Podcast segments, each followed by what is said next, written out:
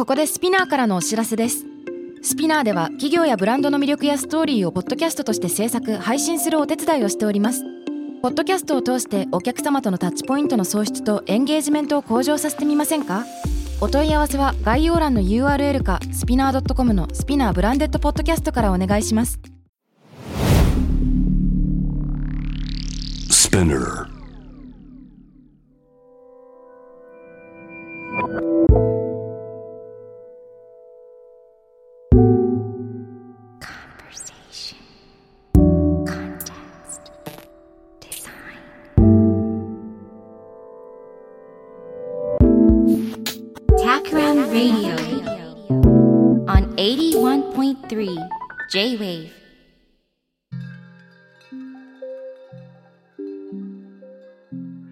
渡辺幸太郎がナビゲートしている J-Wave Takram Radio、えー今回のゲストは株式会社ドーディッチの代表大河内愛香さんですよろしくお願いしますよろしくお願いします。先日ね、あのー京都で行われたビジネスイベントの、あの、クラフテッドカタパルトというピッチでね、えー第2位ということで、非常にランキング上位に入賞されて、あの、さらに注目度も高まったんじゃないかと思うんですが。ありがとうございます。そうですね。あれをきっかけにいろんな方に声かけていただいて、ただ私はあのグランプリを狙っていたのですっごい悔しかったんですけど、お、かっこいい、かっこいい。そう。でもすごくいい経験になって、うん。まあ初めましての人もたくさんいらっしゃいましたし、数年ぶりにそこで出会った人も何人かいて、あの久しぶりのオフラインの大きいイベントだったのですごい楽しかったです。そうですよね。はい。あのーいろいろな、えーウェディングドレスとか、そのスカートとかネクタイとか商品展開されてると思うんですけど、はい。今回イベントの中で実際に、えー作ってるものに触れて、えっ、と、大越さんご本人からもお話を伺う、もちろんスタッフの方からも伺えたんですけど、お話直接伺う機会もあったから、あの、普段の、えービジネスカンファレンスと違った、なんていうんですか、もっと五感を使って体感できるっていうのはすごく良かったなと思いました。そうですね。確かにいつも画像と言葉だけだったので、うん。今回は実際にその西陣織のドレスとかも持って行って、皆さんに実際触っていただけたのはすごい良かったなって思います。そうですよね。はい。さて、あの、大越さんは D2C のアパレルブランドのレナクナッタを運営されているということで、あの、よかったらこのブランドのコンセプトとか、どんなものを作ってるかっていうのを最初に伺っていいですか？はい。まずこの「レなくなった」っていうブランド名が、まあ、若干不思議な響きだと思うんですけど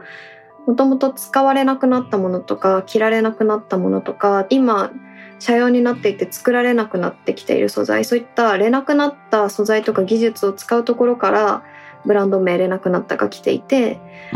でそういううちのそのれなくなったのファッションアイテムをまとってもらう人にはファッションとかデザインというよりもものづくりの背景だったり作り手さんとか文化を感じてほしいっていう思いで、うんブランドコンセプトは文化をまとうっていうものを掲げています。なるほど。文化をまとう。はい。それは例えば、その活用している素材とか、そのテクスタイル、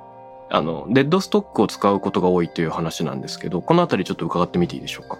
そうですね。もともと私がずっとイタリアのミラノに住んでいて、イタリアのミラノってシルクの、まあ、名産地、まあ、郊外にはなるんですけど、名産地になっていて、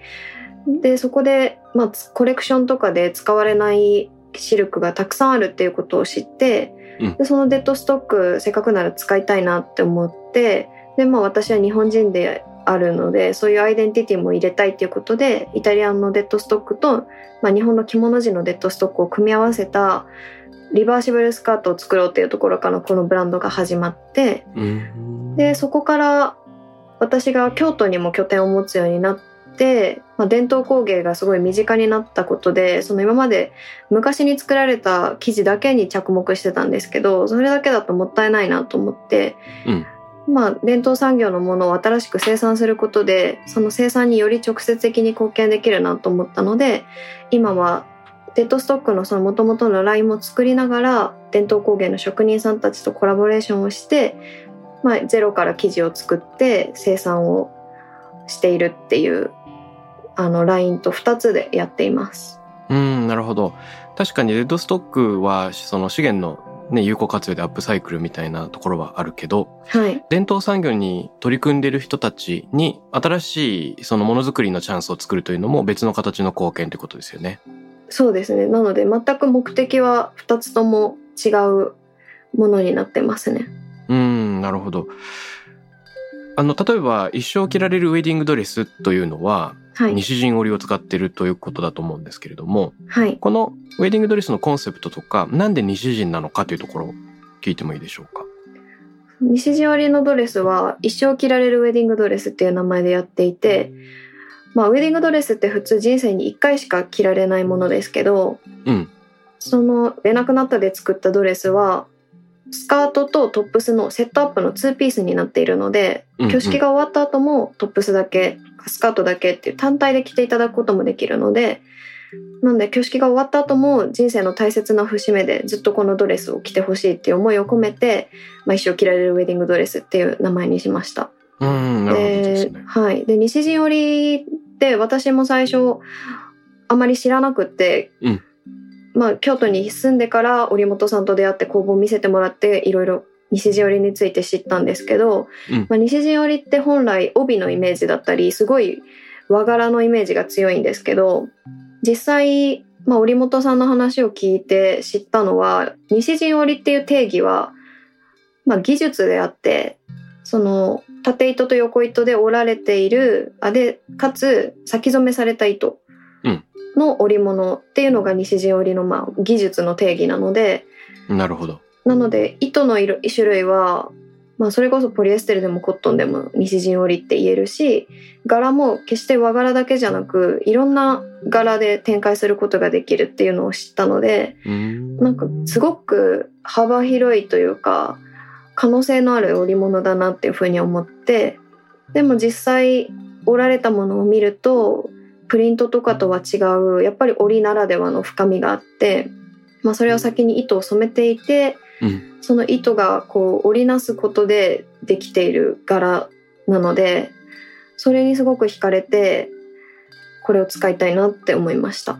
なるほど。大越さんは今、えっ、と、京都とミラノの日拠点なんですか？はいそうです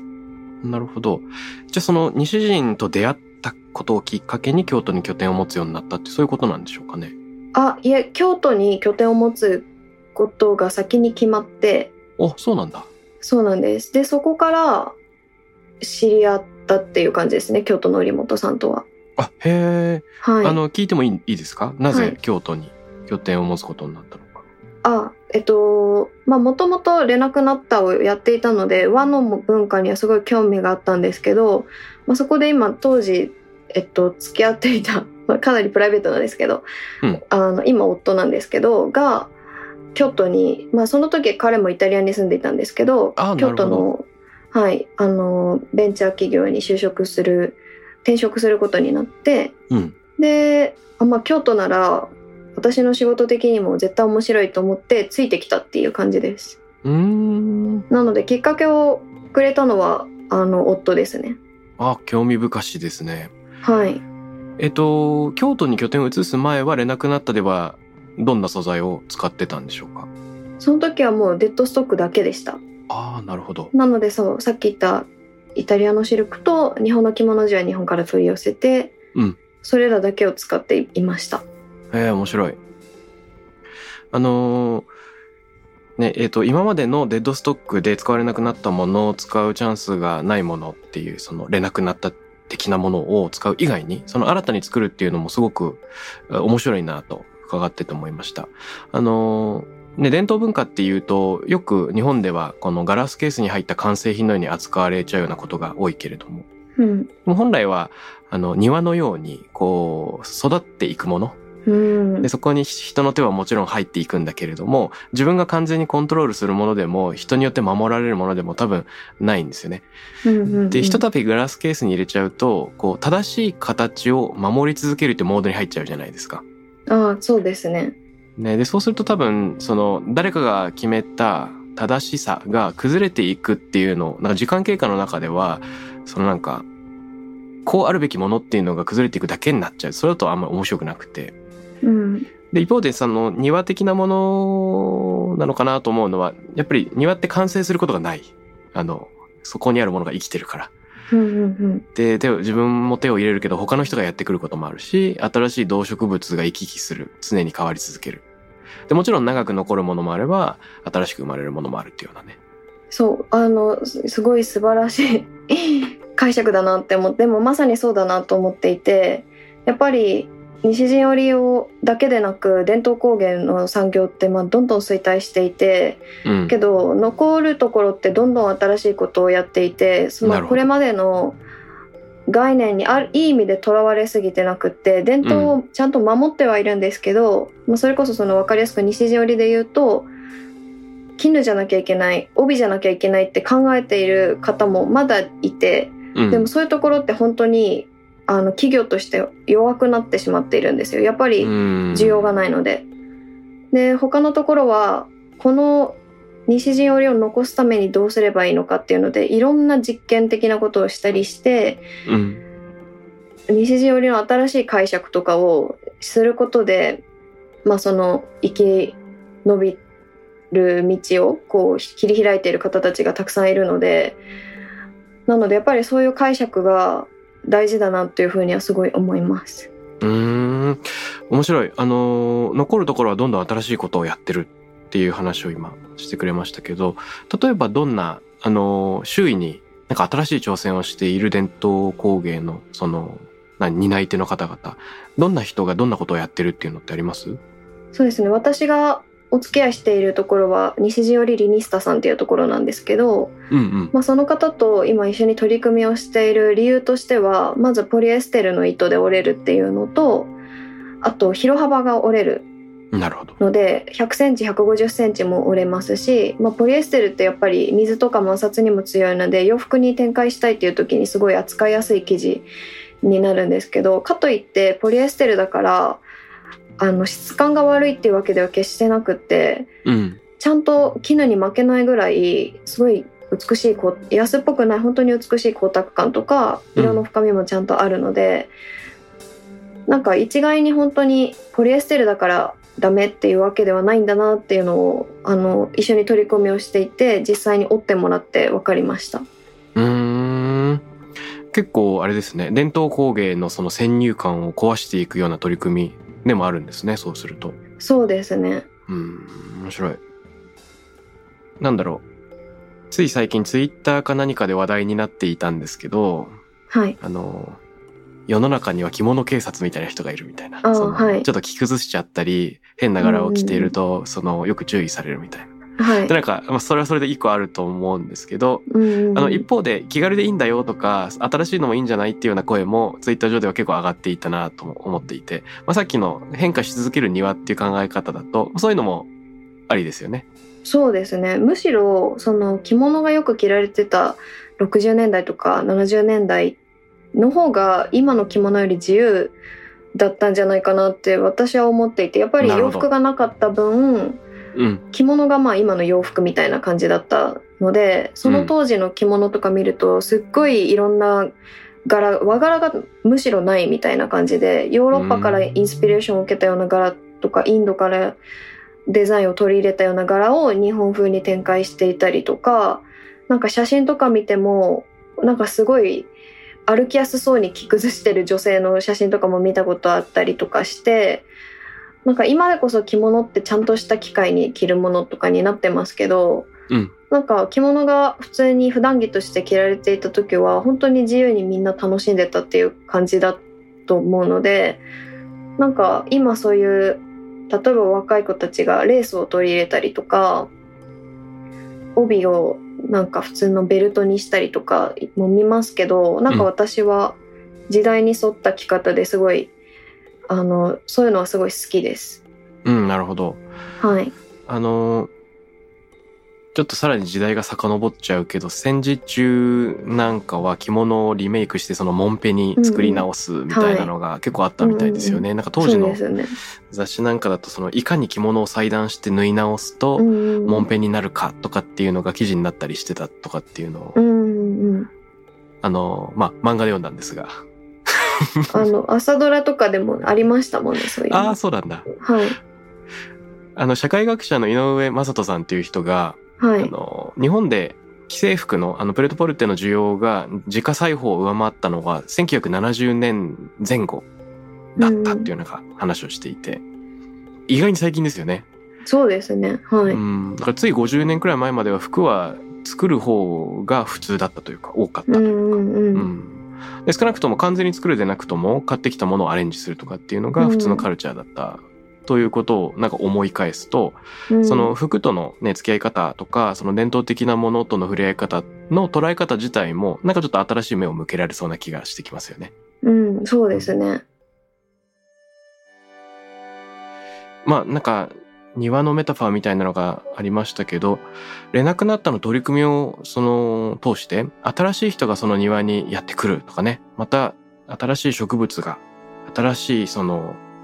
まあ蜂が飛んできて新しい受粉が起こるじゃないけれどもそれをきっかけにしてさらに西人の可能性が広がるとかファッションの伝統の認識が更新されていくっていうようなそういう取り組みの入り口にもなってるのかなと想像します。ありがとうございます、うん。そうですね。まさになんかそうなればいいなっていうふうには思っていて。そのやっぱり私もすごい知ってるわけではなくって京都に住みながらいろんなものに出会ってあ面白いって思ってそれをお洋服とかまあアクセサリーっていう形に変換して発信文化を発信しているっていうようなところがあるのでなるほど。なんか自分もはい学びつつお客さんと一緒に学びながらいろんなものをこう増やして伝統文化ってなんかそんなに難しいものじゃなくってあの身近に感じられるっていうこういう選択肢もあるっていうことをいろんな人に知ってもらえたらなっていうふうに思ってます。うん。一緒に学びながらってすごくいいですね。あの、さっき大河内さんのツイッターを見てたんですけれども、はい、ありがとうございます。まさに新しいプロジェクトのなんか予告じゃないけれども、こういう現状があるんだ、私と一緒に学んでいきましょうみたいなツイートされてて、あ、なんだろう、これって単なる掛け声じゃなくて、その日々の姿勢なんだなっていうのがすごい伝わってきました。あありがとうございます。そうですね。私も全然、はい、あの、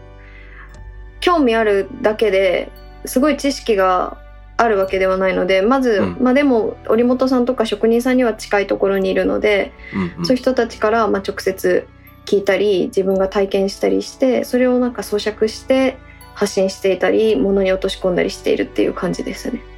いや、それって結構勇気がいるかっこいいスタンスなんじゃないかなと思ってまして、多分世の中には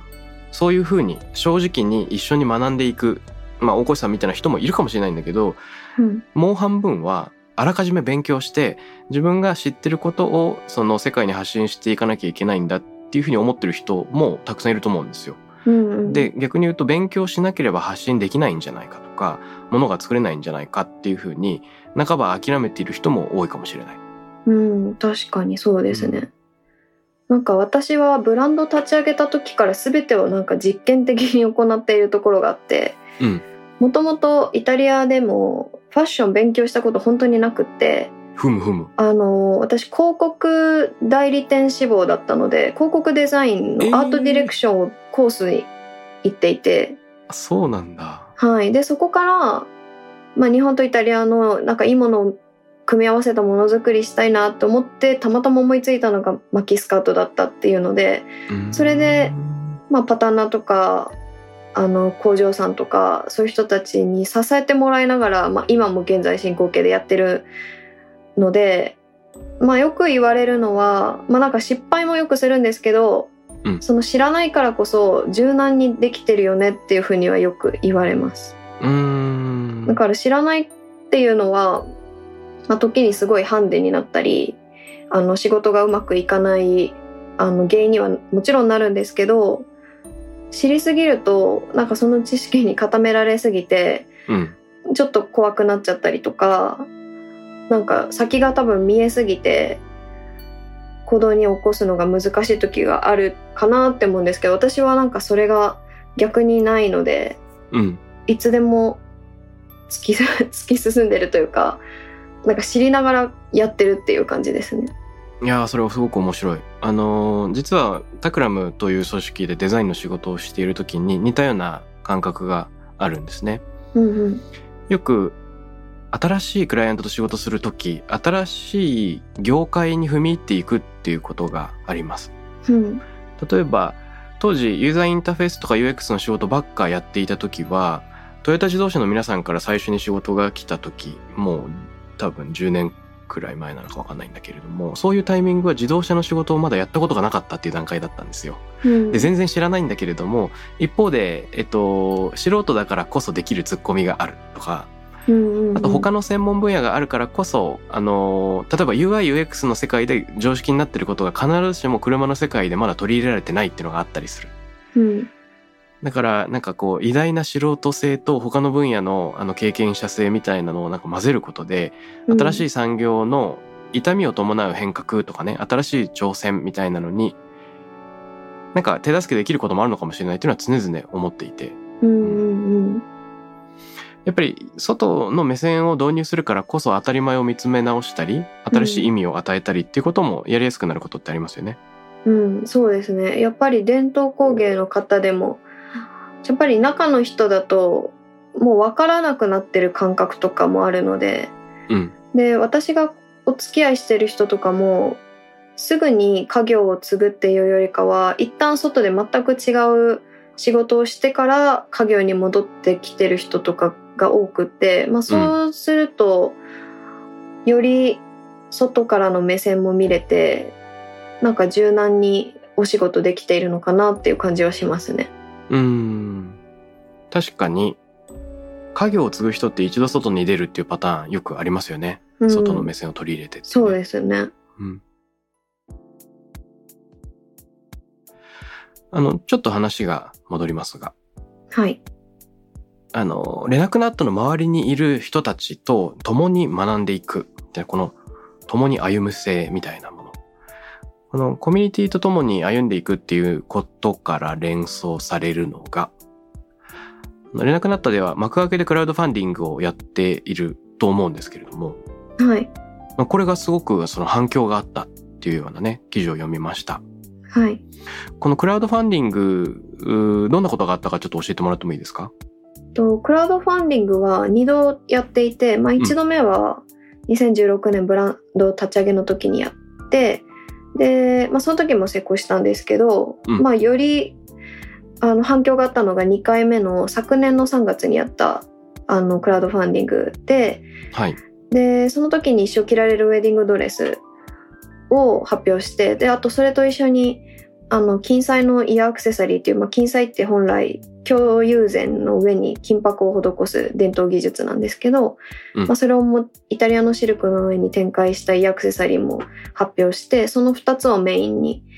あのクラウドファンディングの幕開けで、えっとまあ、ローンチみたいな感じでやってそれはすごい本当にスピード感が最初からあってうん。目標金額は、えっと、100万円にしてたんですけどほうほう。24時間で300万円すごいっい。て、はい。で、まあ最終的にな 730万円になったんですけど、うん。あの、まあいや、1大回幅にゴールを上回って、かつすごいスピード感。うん。あの、まあお客さんが、やっぱり最初の24時間に勢いづけてあげようってすごい思ってくださった方がたくさんいて。なのでまあ最初から幕開けやりますっていうのはあの告知していたので、うんもう皆さんどれを買うっていうのを決めてくださっててでも開始とともに、あのもう十何分で100万円到達したんですよ。え、すごい。そうなんですよ。息つく間もなく目標達成ですか？そうなんですよえなので本当にお客さんに 支えられまくってるブランドですね。ええ、すごい。それは、やっぱり、あらかじめレナクナッタのファンだった人たちが積極的にサポートしてくれたんですかね。はい。うーんあ、のまあもちろん常連のリピーターのお客さんもいましたしはい。まだ買えてなかったけど、まあ、幕開けならこれをきっかけにみたいな感じで買ってくださった方新規のお客さんもいてうーんでそこから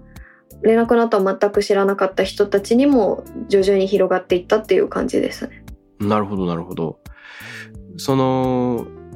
理念があるというかね、その、文化をまとうっていうようなコンセプトがブランドにあると思うんですけど、やっぱりそういう考え方みたいなので、を共有できてると、クラウドファンディングみたいなのは、そのコミュニティと共に歩むっていうのは結構うまくいきやすいんですかね。なんでここまで、なんと言うんだろうか。熱狂的な共に歩んでくれる人に恵まれるってなかなか、あの、稀有なことなんじゃないかと思うんですけど、うんどういうことなんだ？どういう人に刺さっているのかというか。どう？ああでもやっぱりそうですねコンセプトなんか物知らないけど文化をまとうというコンセプトに惹かれてファンになりましたっていうメッセージもよくいただくんですよ。ああ、いいですね。でその後商品見たらあやっぱり商品も良かったみたいな入りも結構あるので、なのでやっぱりいろんなものが溢れててもいろんなものがすぐ買える中でうん。ちょっと変わったものとか、まあ、ちょっと伝統工芸に貢献できるならみたいなそういうちょっとファッションプラスアルファのなんていう意識を持ってる人がやっぱり多いのかなっていうふうに思います。あーすごく面白い。あの、時々、クラフトとかものづくりのテーマで人と話すときによくですね、フィールファーストランレイターっていうようなことを言うんですけれども、あの、まず五感で感じていいものだなって思って、で、商品に出会った後、そのブランドの深掘りをすると、背景に素晴らしいコンセプトとかストーリーが広がってるっていうような、まあ、そういう出会い方が、っていうか、なんていうの、ストーリーから入ってくれる人って世の中にそんなに多くないので、えっ、と、良いものっていうのが入り口になるんじゃないかっていう話をよくいろんな人としてたんですけれども、うんフィールファーストランレーターだから FFLL なんですけど、一方で、そのストーリーから触れて入ってくれる人も結構いるっていうことが、今大越さんから聞いて、え面白い。新しいみたいな。あそうですなんか記事とか、うんあのメディアの記事とかからもその話を読んでからオンラインショップ行ったらあ面白い商品も可愛いって思ってくれる人とかも結構いるので、まあ、もちろん最初のビジュアルから入ってあ可愛い綺麗っていうのでからストーリーに行ってよりファンになってくださってる方ももちろんいっぱいいるんですけどうんそうその逆もありますね。なんかうん文化をまとうってなんか、まあ、すごいわ多分分かりやすくってえどういうことだろうってなると思うのでうん。そこからなんかそのフレーズきっかけの方とかも結構いらっしゃいます。うーん。いやー、これはすごく興味深いでございます。文化をまとう確かにね、どういうことなんだろうって、もっと知りたくなるっていう魅力あるキーワードですよね。うんなんかもともとコンセプト1回目のクラウドファンディングの時とかは文化をまとうってコンセプトがまだできていなくってはい。あのもうなんか言いたいことたくさんあってイタリアと日本のデッドストック使ってるとか、うん。巻きスカートだからあのフリーサイズでどんな人にもぴったり着れるとか言いたい要素がすごいたくさんあったんですけどなるほど。あのまあでクラウドファンディングとはそういう言いたいことがたくさんあるのって相性いいと思うんですけどいざその後 SNS で、あのそれこそファーストインプレッションでこう感じにくいじゃないですかそんなダラダラ書いてあったら。うん。でそんな中でコンセプトをちゃんとギュッと言いたいことを全部言わなくてもいいんじゃないかって思ってうん。でいろいろそぎ落とした結果あ自分が売りたいのはファッションっていうよりもなんか文化だなっていう考えに行き着いて文化をまとうっていうコンセプトにしたんですけど、まあ、なんかその最初言いたいことたくさんあったけどそぎ落とした結果いろんなより考えてもらえるそういう余白がある文章になったなって思うのでうん。その方があの、まあ、自由に考えてもらっていいんだっていうふうに私も思ってお客さんにうん。それぞれの人が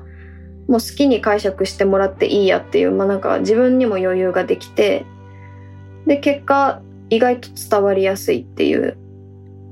ので今そのコンセプトで落ち着いているっていう感じです。ああ、すごく面白い。はい、これ、あの、京都でも話していたテーマですけど、はいあの、安土桃山とかのそはいの千利休の時代に秀吉を千利休がその招いてというか、はい朝顔が綺麗だからぜひその利休の朝顔を見たいっつって秀吉がやってくる時にあらかじめ利休がお庭の朝顔をもうすべて切り取って、まあ、積んでおいたっていうのありますよね。うんうんうんで、はい相当秀吉としては落胆して、え、朝顔ないじゃんみたいなうん感じで茶室に上がると一輪だけその生けてある。うんうんで、これ何が起こってるかっていうと、あの、最初に上がっていた期待をその一瞬裏切られるっていう意味では一回下がると思うんですけど、あの、一輪とだけ相対するっていうのは、やっぱり秀吉にある時間を提供してると思うんですよね。うんうんあ、たくさんある。じゃあいいやって言って、えっと、通り過ぎるものにするんではなくて、ゆっくり、あの、狭い茶室に上がっていった時に、秀吉と朝顔が1対1で目が合う瞬間があるというか、その時間がちょっと持続するじゃないですか。で、それって結構、その、なんて言うんだろう。美術館の中にあるものを非日常のものと認識して、立ち止まってしまうようなものに近い。うんうん。だから多分好きに解釈してもらうために、ただ削ぎ落とせばいいっていうものではないかもしれなくて、削ぎ落とした後に、受け取る人がですね、多分1対1でこうちょっと考える間みたいのがいるんですよね。うんで、文化をまとうっていう表現の中に、皆さんがある間を感じてくれて、うんどういうことなんだろうとか、こういうことかなっうんていう、一人一人が考える時間が生まれるっていうのがすごく大事なのかなと想像しました。そうですねでやっぱりなんかその感覚を持てる人も万人ではないなっていうのを思っていてうん。なのでやっぱりそのものを売っていく中で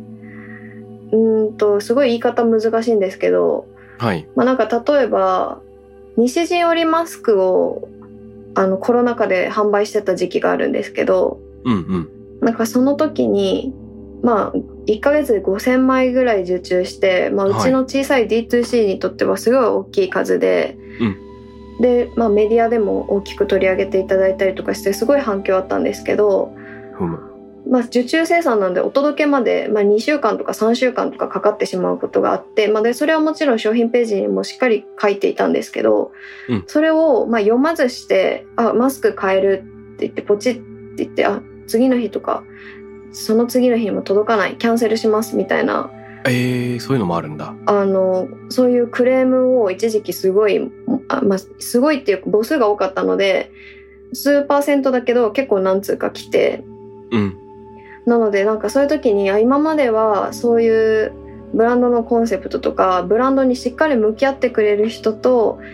私は商売していたんだなって思ってそのマスクでバーンっていろんな人に届いた瞬間に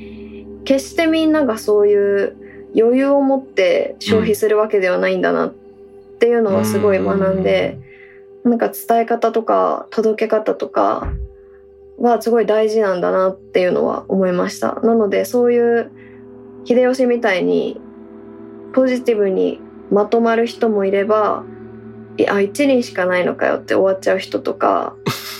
なるほはたど。また、そう、難しい。庭、庭だけ見て、あ、ないじゃんって言って帰るね。帰る人も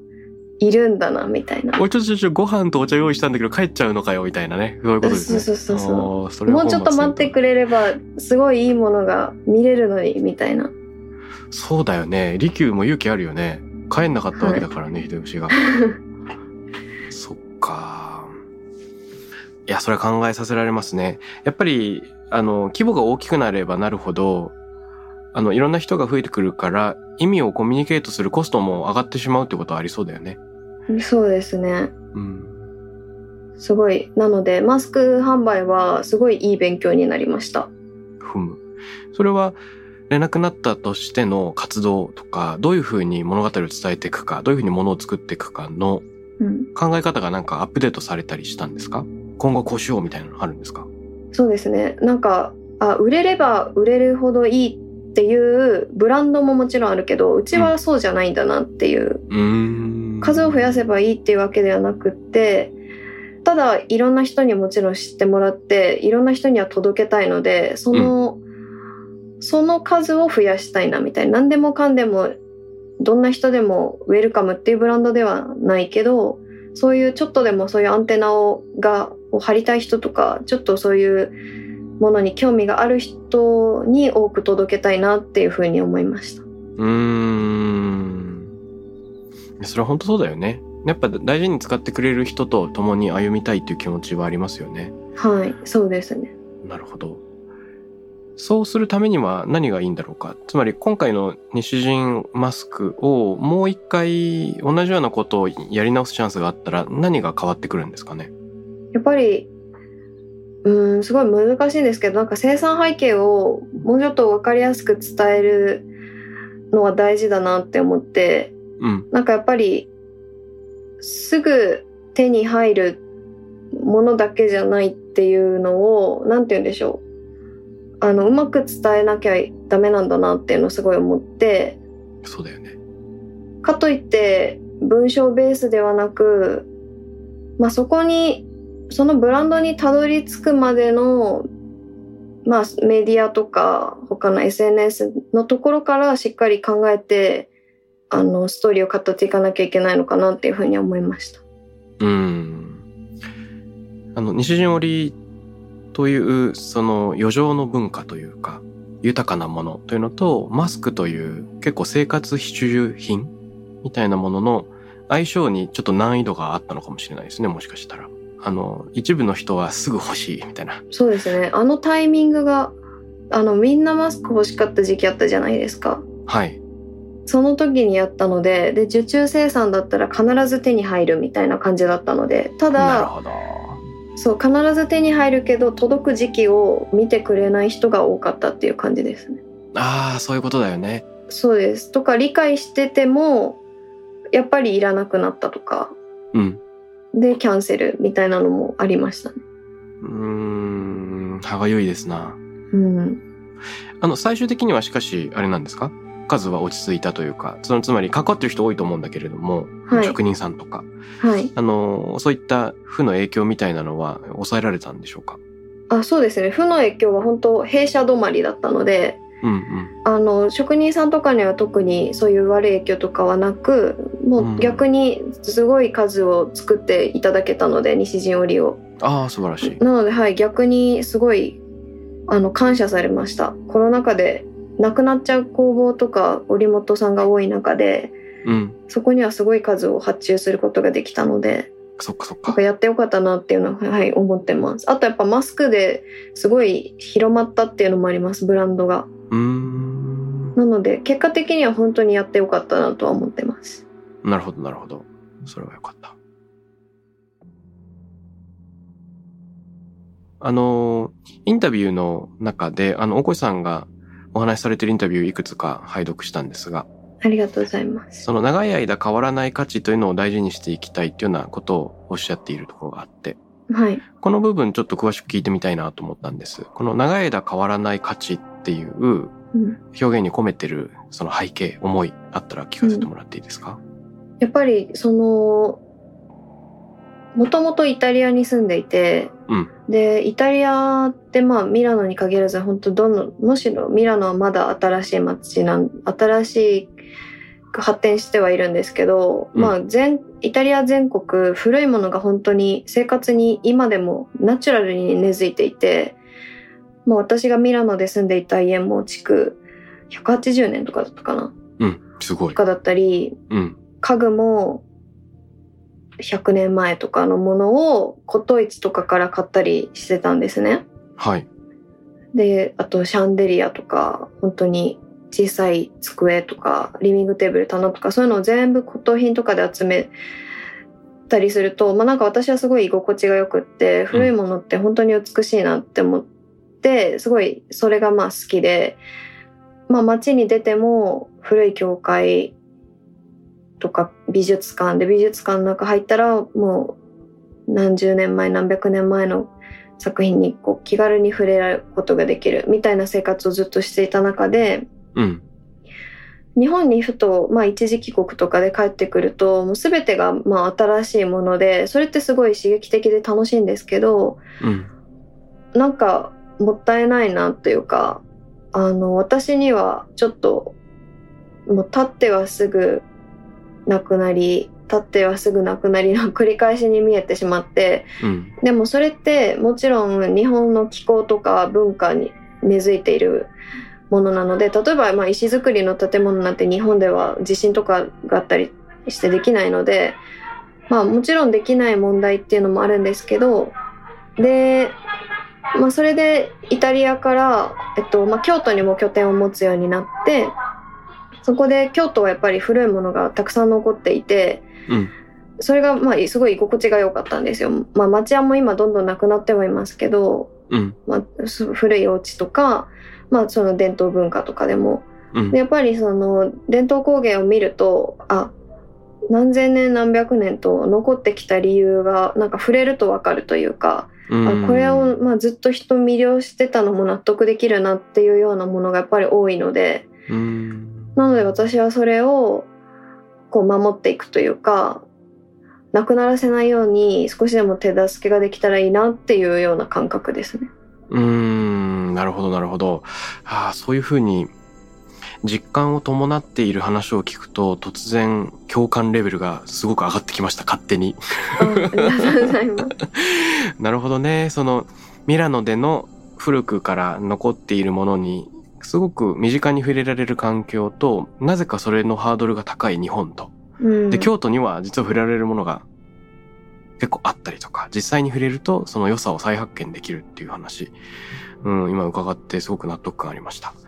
あのー今、ミラノの話触れてくださったんですけれども、はい。この来週はですね、大越さんの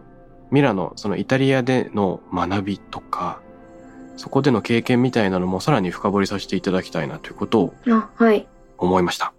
ありがとうございます。もし大越さんからお知らせなんかあれば最後に伺っていいですか？あ、はい。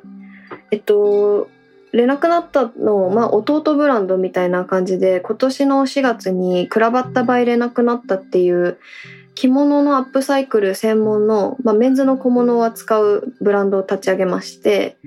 それで着物をほどいて、一回全部洗って、またアイロンがけして、反物の状態に戻して、で、それを違う商品に変えるっていう取り組みをしているブランドなんですけど、なるほど。それの初めてのポップアップが10月の6日から12日伊勢丹新宿店でのメンズ館1階でポップアップするので、うんあのよかったらいろんな方に来ていただけたらなと思います。うん、素晴らしい。はい、ちょうど1週間後くらいということですね。そうですね。すごいポップアップ伊勢丹。伊勢丹ではたまにポップアップやってきたんですか？これまでも。あそうですね。レナクナッタは今まで2回やってたんですけど、うん。ただもうレナクナッタはあの自社の EC サイトだけに今展開をなんて言うんでしょう展開をそう自社の EC サイトだけにしているので、なるほど。はい、百貨店とかセレクトショップでのポップアップはもう一切やっていないんですけどうん、うん、うちのネクタイは、まあ、その夏手で開催することができましたうん。なるほどですね。はいこれやっぱり実物に見て触れて感じられるっていう珍しい機会だと思うんで、リスナーの方よければぜひ。で、これクラバッタっていうことは、やっぱり男性、男クラバッタ性はいネクタイとか。そうですね、ネクタイっていう意味なのでイタリア語であのメンズアイテムが多いんですけどネッカチーフっていう、まあ、首に巻くひし形のチーフも用意していてそれは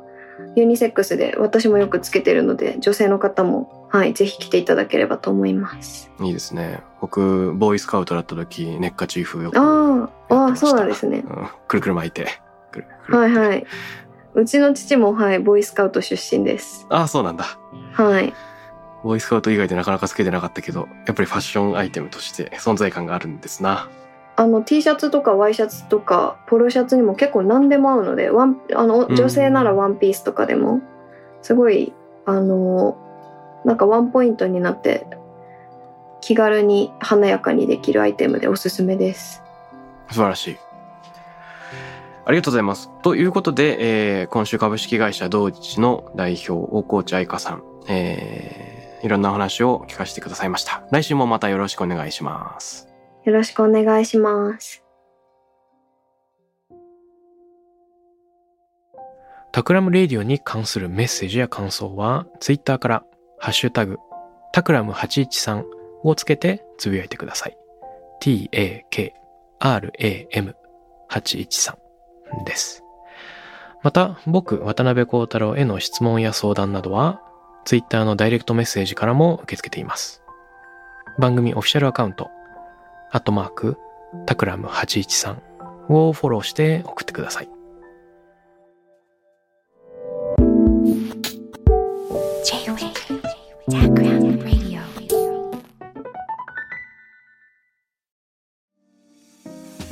ここでスピナーからのお知らせです現在さまざまな企業のブランデッドポッドキャストを制作しているスピナーでは自社開発したポッドキャスト管理システムソニックボールを用いたオリジナルのアンケートを実施しています。リスナーの属性データを可視化することで御社のニーズに合わせたコンテンツ制作が可能になります。スピナーホームページ内のコンタクトよりまずはお問い合わせください。